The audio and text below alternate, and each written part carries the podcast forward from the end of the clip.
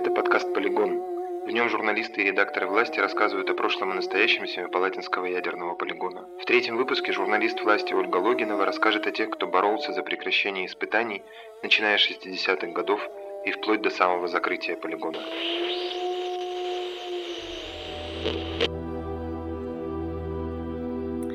Врач-радиолог, который первым забил тревогу и заговорил о вреде ядерных испытаний, сначала собирался стать хирургом. Кто знает, возможно, в этом случае история страны пошла бы немного по иному пути. А эта история началась так. В 1946 году молодой военный врач Саим Балмуханов только демобилизовался из Красной армии.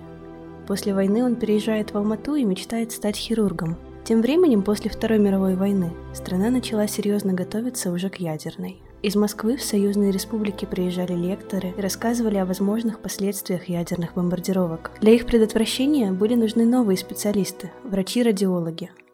Молодому врачу Балмуханову сказали, что хирургов в стране предостаточно, а вот таких специалистов нет. Так решается судьба будущего врача ядерного полигона – его отправляют в Москву изучать радиологию, а также интересоваться проблемами онкологии. Спустя 8 лет 30-летний Саим Балмуханов становится главным радиологом республики. Работая в Минздраве, врач узнает о том, что в Семипалатинской области есть свой секретный ядерный полигон. Скоро по должности его направляют туда. Правда, только для того, чтобы главный радиолог записывал отчеты. В них говорилось, что никакого вреда местному населению ядерные испытания не причиняют. Но разные слухи из Семипалатинской области, тем не менее, доносились. Вся степь говорила о каких-то дьявольских вещах, творящихся в глубине нашего восточного региона. Но беседовать об этом вслух, да еще официальному лицу, не рекомендовалось. Так рассказывал о тех временах Мухаммед Гали Сужиков, первый секретарь обкома Семипалатинской области. Озадаченный Балмуханов сначала обращается к начальству и в Академию наук. В Минздраве ему отвечают Раз сам затеял, организуй экспедицию и проверь. В 1956 году в Семипалатинскую область поехала первая экспедиция врачей-добровольцев во главе с Балмухановым. Их было всего шестеро. Из оборудования они смогли взять с собой только дозиметры. Сначала никакой информации найти не удавалось, но потом главный врач из областной больницы попросила Балмуханова осмотреть пациентов с признаками неизвестной болезни. В одной палате находились пять парней, 15 и 16 лет. Спрашиваю, какие жалобы? Кровотечение из носа, понос, температура, головные боли. Один упал в обморок, у одного образовалась плечь на лбу, у второго на виске. Плохо кушают, у одного рвота, Узнал, что они из поселка Хайнар и что они дети пастухов. Днем они пасут стадо овец на границе ядерного полигона. Они видели много раз, как после испытания вспыхивало яркое солнце. Они любовались и рассказывали с восторгом своим друзьям. Один из них рассказывал, что на голову падал пепел серого цвета, и пришлось вечером мыть голову, чтобы избавиться от этого пепла, потому что был сильный зуд. Мне пришло в голову, что все это могло оказаться проявлением лучевой болезни.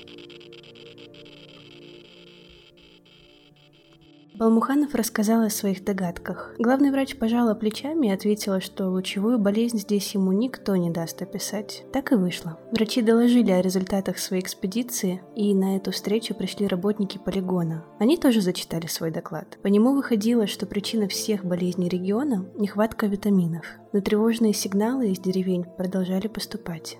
1957 году отправилась уже гораздо более подготовленная экспедиция во главе с врачом Багио Чебаровым. Тогда в область выехал весь Алматинский институт краевой патологии, а Чебаров выяснил, что у хронической лучевой болезни нет каких-то определенных, характерных только для нее симптомов. Она скорее выглядит как букет совершенно разных болезней.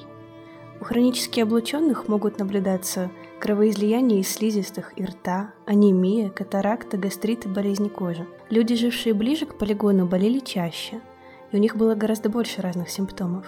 Нехватка витаминов тоже играла свою роль. Без витамина С в пище организму было тяжелее справляться с патологиями, возникающими из-за облучения. Лучевую болезнь, усугубленную гиповитаминозом, ученый назвал синдромом Кайнара – и под таким названием уже спустя десятилетия она стала известна миру. Выводом врачей после первых экспедиций прислушался первый секретарь обкома в области Мухаммед Гали Сужиков. Он говорил с военным руководством в Москве, просил допустить его на полигон, чтобы своими глазами посмотреть, что же там происходит.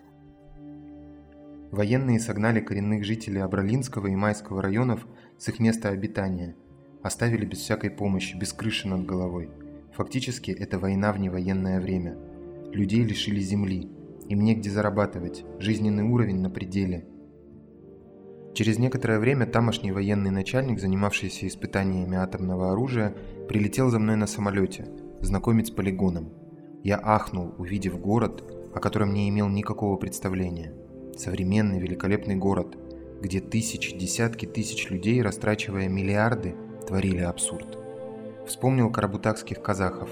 Наверное, и на их средства строилось все это, чтобы убивать, убивать, убивать, своих ли, чужих ли. Мухаммедгали Сужиков говорил о вреде полигона в бюро обкома области, но ему там отвечали, что это не их вопрос.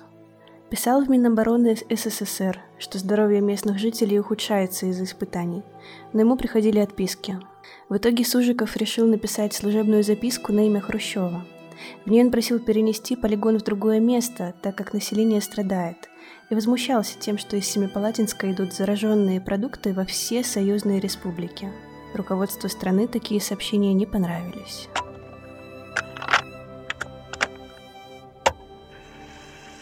И какая реакция была на письмо? Ему передали, дедушке передали, что руководство недовольно. Недовольно руководство и в Москве, и в Алмате. Недовольно письмом или недовольно тем, что полигон работает? Нет, недовольно письмом. А, То, что полигон работает, никто пикнуть не мог. Не мог пикнуть первый секретарь mm-hmm. на то время. Ни, ни. Никто не мог ничего сказать. А, потому что ну, ни у кого не было сил бороться с такой махиной, как Министерство обороны. Угу. Потому что Министерство обороны стояло над всеми структурами государственными, хозяйственными угу. и даже э, партийными. Угу. Потому что тут интересы государства. Ну, да, безопасные, да. Да. То есть ответа не было как такового ну, письменного? Ответа не было письменного, но э, прислали комиссию из э, Алматы и из Москвы, э, чтобы собрать компромат на дедушку, потому что надо было что-то с ним делать. Через два года союзное руководство нашло повод снять Сужикова с должности. Врачей, изучавших влияние полигона на здоровье, тоже преследовали. Военные требовали отстранить Бахию от Чабарова от работы и наказать его. Они говорили, что его исследования ставят вопрос вреда ядерных испытаний, а значит противоречат интересам советского государства и компрометируют СССР перед мировой общественностью. Врачу Саиму Балмуханову московские академики советовали быть осторожнее, чтобы не рисковать не только своей карьерой, но и жизнью. В 1961 году алматинские ученые повезли свои исследования в Москву, и это был реальный шанс научно доказать вред от ядерных испытаний на Семипалатинском полигоне. Но закрытая научная конференция скоро перешла в спор с коллегами из Москвы. Московские ученые тоже выступали с докладами, уверяя, что казахстанские врачи ошибаются, а жители сами надумывают себе болезни. Так говорил московский академик Георгий Зигденидзе, После того, как появились открытые статьи, количество больных с хронической лучевой болезнью резко возросло. Создавалось впечатление, что нет человека, у которого не было бы лучевой болезни. Срочно заболели даже уборщицы, санитарки, которые случайно проходили мимо.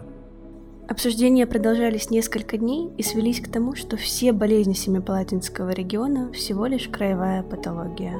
Исследования Балмуханова и Отчебарова свернули, а их труды были засекречены на долгие годы. Через два года после конференции, начиная с 63-го, на полигоне стали проводить уже только подземные взрывы.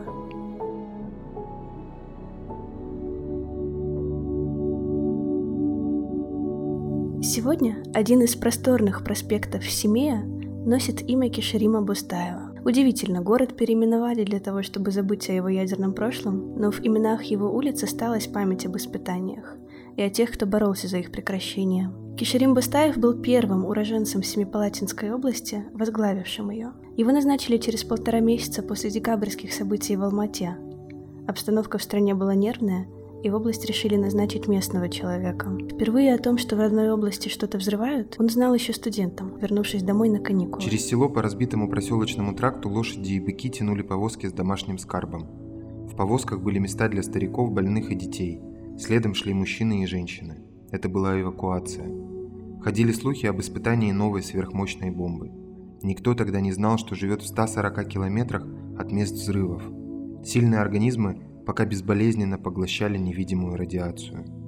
Теперь же, в 1987 году, новый глава области отправился в Курчатов для ознакомления, и увиденное его потрясло. В то время, как на далеких отгонах люди жили в саманных мазанках, без электричества и почти без воды, атомный город жил своей жизнью, с московским обеспечением продуктами, с коммуникациями, с площадями и дорогами, и даже дачами вдоль Иртыша. На полигоне Бустаеву показали короткий фильм об испытании 55 года. Из Курчатова он уехал в смешанных чувствах. Ядерная мощь страны поражала воображение. Но Бустаев понимал, что испытания нужно прекращать. Через два года об этом заговорили громко и открыто, и помогла в этом ошибка военных. 12 февраля 1989 года на полигоне прогремел ядерный взрыв мощностью 90 килотонн. В программе «Время» сообщили, что радиационный фон нормальный, но через два дня в военном городке Чигане радиационный фон в 200 раз превышал естественный. Из-за постоянных подземных испытаний в Земле образовались щели, через которые на протяжении двух суток выходили радиоактивные газы. Они накрыли территорию, где жили свыше 30 тысяч человек. Позже выяснилось, что подземные испытания не были намного безопаснее надземных. Оказалось, что такие утечки происходили последние 25 лет при каждом третьем испытании. Но несмотря на утечку, 18 февраля военные взорвали еще одну бомбу, и тут взорвался уже народ. Люди требовали прекратить испытания. Бустаев пошел на риск и написал письмо Горбачеву с просьбой временно приостановить испытания или хотя бы сократить их частоту и мощность, а дальше и вовсе перенести полигон в другое место. Так начались долгие переговоры с военными. Для них о закрытии полигона не могло быть и речи, но тогда все же удалось добиться сокращения взрывов.